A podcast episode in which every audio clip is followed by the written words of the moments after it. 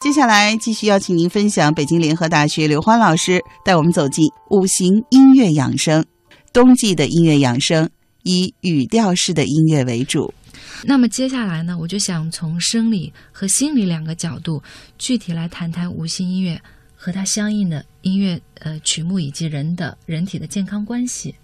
首先呢，我们从生理的角度而言，哈，我们中医说到说气为血之帅，血为气之母。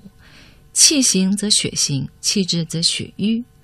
那么说到我们的音乐哈，前面也提到过，它可以通过声波的震动，导致人体经络中阻滞之处啊疏通，同时呢，配合我们的调息冥想，能够加倍功效。讲到调息呢，我们有个心理学有一个专业名词叫做意象。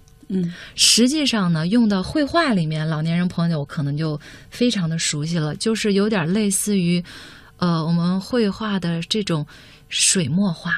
我们国画嘛，不是讲究讲究一种这种形，呃，怎么说呢？这种一种模糊的，走的是它的韵嘛。它不像西方的油画，呃，一笔一画都要呃描述描述体现的特别的细腻。我们走的是一个形。一个一个气质，一种感官。实际上，我们的意象呢，就是也是来源自于这种感觉，走的是想象。就是在我们聆听音乐的时候，配合我们自己思想的一种想象的调理，那么它将是事半功倍的。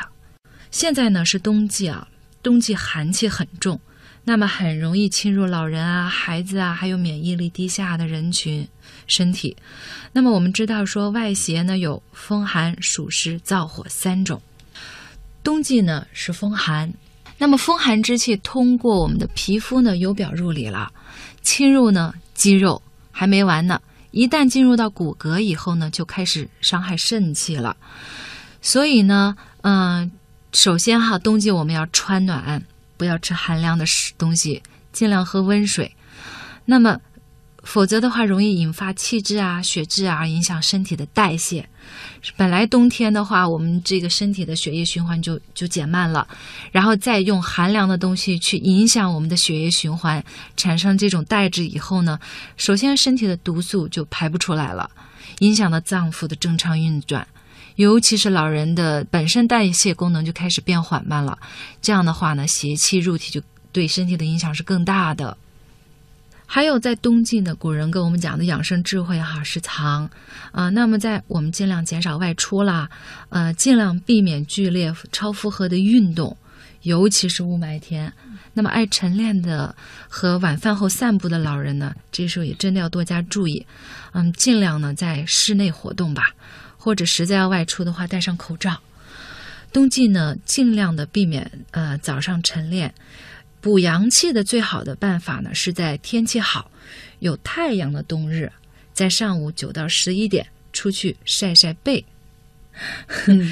晒后背是我们之前也跟大家介绍过，就是我们。